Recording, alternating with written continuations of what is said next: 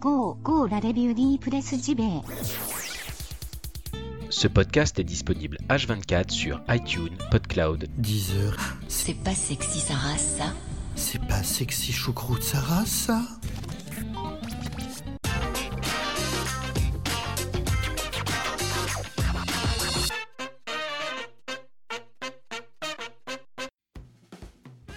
Sommes le vendredi 18 mai 2018, bienvenue dans la revue de presse JV, votre podcast 100% jeux vidéo et quotidien, et oui, et ça c'est important, n'est-ce pas? Bref, moi c'est Bruno Roca, on va se régalader, hein, encore avec un bon quart d'heure de jeux vidéo. Alors je rappelle que c'est le dernier rendez-vous de la semaine ce matin pour tout le monde bien sûr, mais pour les tipeurs, parce que vous savez que j'ai une page Tipeee où vous pouvez euh, m'aider si vous voulez à porter l'émission encore plus loin, et donc pour les tipeurs, il y a l'édition du samedi, hein, avec la revue de presse rétro, une belle émission inédite à retrouver directement sur le Tipeee chaque samedi matin. Je rappelle également, parce que ça, je ne le répéterai jamais assez, ce qu'on pose encore la question, à partir du moment où vous êtes tipeur du samedi, vous avez accès à toutes les archives de toutes les émissions du samedi. Et ça, quand même, j'ai envie de vous dire, c'est magnifique. Voilà. Donc, on va attaquer tout de suite avec le programme du jour. Et puis, euh, voilà, que dire de plus si ce n'est let's go, hein, comme disent nos amis anglo-saxons.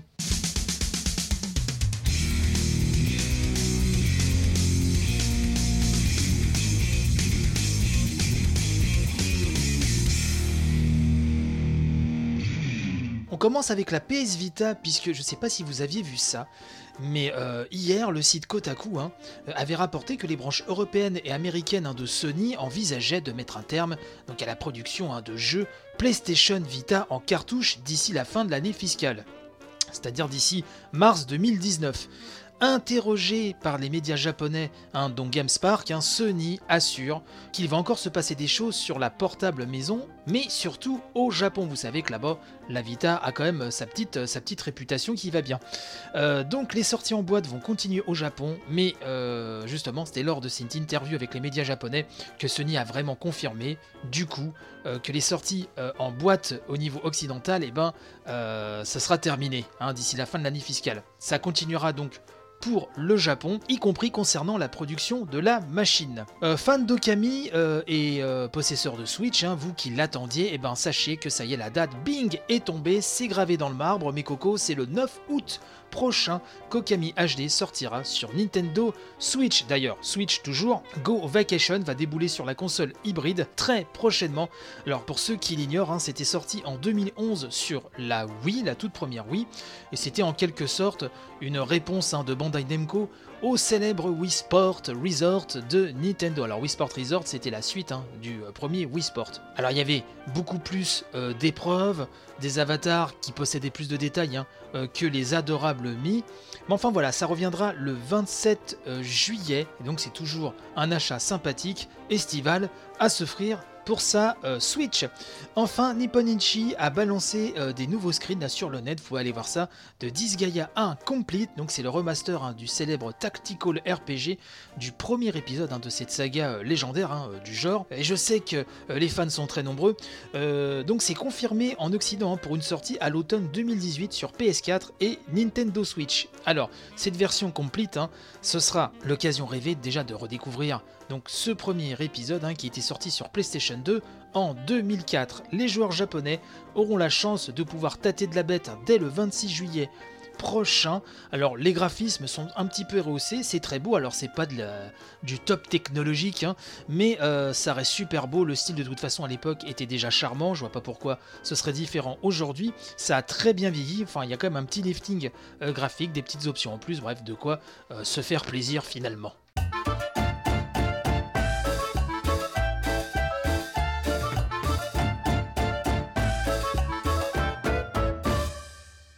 Microsoft officialise sa manette adaptive Xbox pour les personnes en situation de handicap. hein. C'est jeuxvideo.com qui a euh, dégainé, en tout cas parmi les premiers hein, euh, en France hier, pour nous rapporter cette news.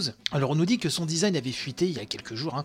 Microsoft l'a désormais officialisé, la manette adaptative Xbox sortira d'ici la fin de l'année pour, je cite, lever les barrières auxquelles sont confrontés les joueurs en situation de handicap. Déjà, je fais une petite parenthèse, puisque euh, moi n'étant pas tellement familier ni fan hein, de l'univers Xbox, vous savez, moi je suis plus Nintendo et PlayStation, j'avais quand même repéré depuis quelques temps que Xbox communiquait beaucoup sur les joueurs en situation de handicap et vraiment faisait pas mal d'initiatives dans ce sens-là. Et c'est pour ça que je tenais euh, donc à vous parler ce matin de l'officialisation de cette manette, car je trouve la démarche tout à fait euh, formidable et vraiment je tenais à rendre hommage euh, vraiment à, à l'équipe Xbox ce matin. Bref, donc Microsoft officialise cette manette hein, et d'après David euh, Combarieux, le fondateur de Andy Gamer, hein, dont on a déjà parlé dans cette émission, et qui s'exprime hein, sur le Xbox Wire, c'est du jamais vu sur une console. Car jusqu'à maintenant, hein, euh, les joueurs à mobilité réduite, nous dit jeuxvideo.com, euh, rencontraient plusieurs difficultés, vraiment pour jouer. Et donc Microsoft compte leur donner une solution avec donc cette manette qui est adaptable dans diverses configurations. Vous verrez ça dans le lien de toute façon qui sera dans la description de euh, l'émission. Donc savoir que c'est pour Xbox One et bien sûr aussi hein, c'est compatible PC. Donc cette manette prend la forme d'un pad rectangulaire hein, qui n'est pas sans rappeler les manettes de la NES, hein, nous dit euh, jv.com, sur lesquelles figurent deux gros boutons en forme de cercle ces derniers sont entièrement paramétrables. Ça c'est très important à préciser, puisqu'il est possible de leur attribuer n'importe quelle touche d'une manette classique grâce à l'application accessoire Toutes les fonctions des manettes sans fil Xbox classiques hein, sont également disponibles, comme la connexion sans fil, le Bluetooth, la connectique USB et une prise stéréo 3,5 mm. Elle fonctionne avec une batterie lithium-ion rechargeable par USB type C ou sur alimentation secteur. Microsoft a également collaboré avec des constructeurs tiers afin de permettre hein, la mise en charge d'accessoires externes pouvant se brancher directement dessus, comme le Game Controller de Quad Stick ou l'Extreme 3D Pro Joystick. Ils seront listés dans le lien que je vous donnerai dans la description de l'épisode bien sûr. David Combarieux donc commente la démarche, David Combarieux, hein, le fondateur d'Andy Gamer, nous dit, je cite, C'est une excellente initiative qui va dans la direction attendue par les joueurs handicapés. Ce qui m'a évidemment marqué tout de suite, ce sont les 19 prises jack soit une par contrôle. Ces prises permettent de brancher des contacteurs que l'on trouve sur le marché et d'autres qui seront, je pense, prochainement créés pour continuer à proposer des manettes et configurations toujours plus adaptées aux besoins du joueur. Cette manette ouvre la console à tout le matériel traditionnellement réservé aux joueurs PC. C'est une grande nouveauté pour les joueurs handicapés. Les contacteurs utilisés aujourd'hui dans le monde médical ou la domotique, hein, qui se branchent sur des prises jack, deviennent directement compatibles avec la Xbox One, alors que jusqu'à présent, il fallait fabriquer nous-mêmes des contacteurs ou modifier des manettes classiques. C'est vrai que le fondateur d'Andy Gamer avait souvent communiqué là-dessus sur son compte Twitter. Hein. vous tapez Andy Gamer sur Twitter, vous verrez que si vous remontez le fil euh, de ses tweets, euh, il avait vraiment, lui hein, et l'association ont toujours vraiment poussé la création de manettes, d'accessoires et de conditions de jeu décentes et tout simplement ergonomiques hein, pour les joueurs en situation de handicap. Bref, je salue encore à nouveau hein, le, travail de Handy Gamer, le travail de, Xbox hein, euh, sur ce sujet-là qui me tient énormément à cœur.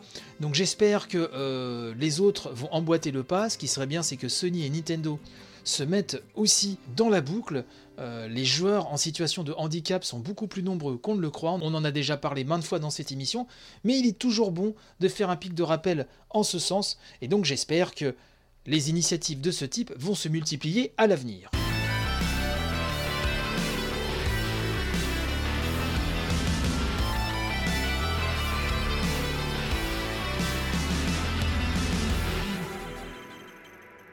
Hier soir a eu lieu une présentation de Call of Duty Black Ops 4. Alors je vais pas vous la faire en long, large, en travers, que tout le monde en parle.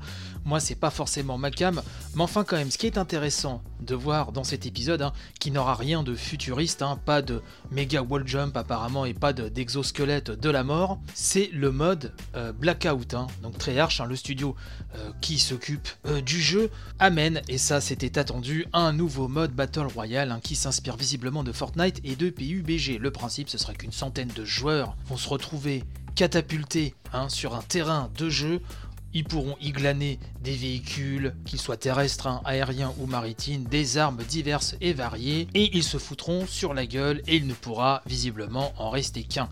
Euh, Call of Duty Black Ops 4 sortira le 12 octobre hein, euh, sur PC, 12 octobre de cette année, je précise, sur PC, PS4 et Xbox One. Il faut savoir que le FPS hein, se déroule entre les événements de l'épisode 2, donc de Black Ops 2 et Black Ops 3. Il faut savoir aussi hein, que le mode solo est mis de côté vraiment pour s'appuyer sur l'aspect multijoueur. Bref, euh, si vous êtes fan de toute façon, vous n'avez pas besoin que je vous en dise beaucoup plus. Et pour les autres, bah voilà, vous passerez votre chemin comme d'habitude. Mais enfin, il faut quand même reconnaître que ce sont des prods qui sont toujours hyper chiadés. Pour les amateurs du genre, hein, comme le dit la vieille formule surannée mais consacrée. Voilà, moi personnellement, c'est pas ma cam du tout, mais enfin, il en faut pour tous les goûts.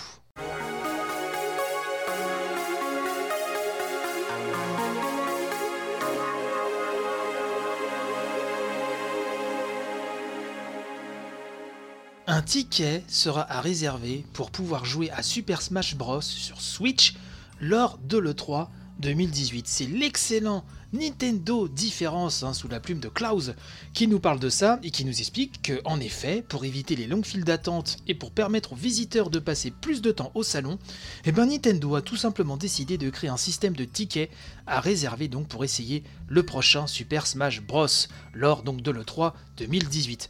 Ce ticket, nous dit Klaus, hein, sera donc obligatoire pour y jouer. Les joueurs devront donc réserver des créneaux à l'avance, ce qui permettra donc d'essayer le plus rapidement et sans trop attendre, hein, comparé à l'année dernière où visiblement il y a eu pas mal de petits soucis à ce niveau-là. Pas d'inquiétude, hein, nous dit Klaus, même s'il sera possible d'obtenir uniquement un ticket, il est totalement gratuit. En réservant un ticket, donc il sera possible de choisir entre les deux options suivantes. La première s'appelle For Fun, et donc c'est pour les personnes qui veulent juste s'amuser en participant à un match normal contre d'autres joueurs. Mais il y a aussi l'option For Glory, donc pour les personnes qui recherchent du challenge en participant à un match compétitif avec des éliminations. Nintendo décrit ce type de match comme un moyen de tester nos compétences et voir comment nos forces peuvent être comparées face à d'autres joueurs. Il y aura jusqu'à 3 rounds après quoi un vainqueur sera déclaré. Donc attention, les personnes qui s'enregistreront pour le 3 2018 avant le 31 mai recevront un email des organisateurs le 5 juin avec tous les détails sur comment réserver un ticket électronique pour essayer le jeu et donc avec tous les créneaux qui seront expliqués. Les visiteurs doivent s'assurer d'ajouter e3expo.e3expo.com à leur liste d'expéditeurs sécurisés afin que l'email ne se perde pas dans les dossiers indésirables. Ensuite, attention, à notez bien ça sur vos tablettes, il faudra obligatoirement s'inscrire à l'avance pour essayer le jeu. Il ne sera pas possible de s'enregistrer sur le site de l'E3. Les tickets seront disponibles sous la forme de QR codes qui pourront être imprimés ou sauvegardés sur un smartphone. faut, hein, il faut avoir envie d'y aller, là, hein, je pense. Euh, les réservations ne seront pas acceptées pour les autres jeux sur le stand de Nintendo. Tous les autres titres jouables hein, du stand de Big N pourront être essayés avec un système de premier arrivé, premier servi, hein, une méthode à l'ancienne qui a déjà fait ses preuves. Enfin, euh, Nintendo a annoncé que les visiteurs qui apporteront leur Switch à l'E3 et qui seront aperçus par l'équipe du Los Angeles Convention Center recevront un badge Nintendo Switch exclusif. C'est magnifique. Euh, à côté de ça, euh, vous savez que Nintendo a annoncé des tournois spéciaux qui vont se dérouler au Japon juste après donc cette E3. Il y a le Rage 2018 Summer, hein, ce sera le 17 juin à Chiba. Le Jisedai World Hobby Fair 2018 Summer, ça ce sera du 23 au 25 juin toujours à Chiba.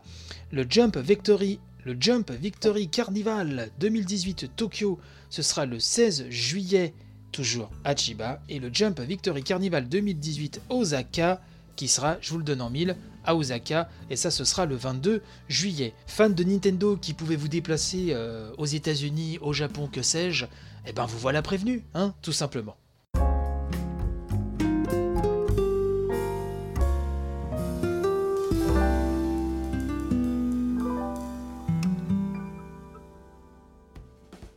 Et voilà, c'est terminé, c'est ainsi que cette semaine de revue de presse JV s'achève, enfin, pas tout à fait, bien sûr, puisque vous savez que pour les tipeurs, on se retrouve demain. D'ailleurs, j'aimerais vous remercier. Merci à Laure, merci à David, merci à Lutherian, merci à Nicolas, Yvan Le Pierrot, Mad Dragon, merci à Diane, merci à Grégory, merci à Batman, merci à Xnili, Seb22, à Lao75, à Hazard, au Docteur Lacave, salut Kevin, à DomDom01, à Evolix, à Forza Pedro, à JP Madère, à Remix92, à Yugibir, Timaos, Denis Jeep, Pipo Letsu, Emmanuel Carnoct, Paga Pizza Hunter, Monsieur A, Francois, Mopral, Lina Nounette. Là, vous voyez qu'il y a des noms aussi qui tombent qui ont participé à la grande revue de presse JV. D'ailleurs, je vous invite vivement à l'écouter. Bref, euh, merci également à Cédric, à Curlungus, à Space Cowboy, à Gourigou, à Pikachux, à AHL9, à Nano, à HXC,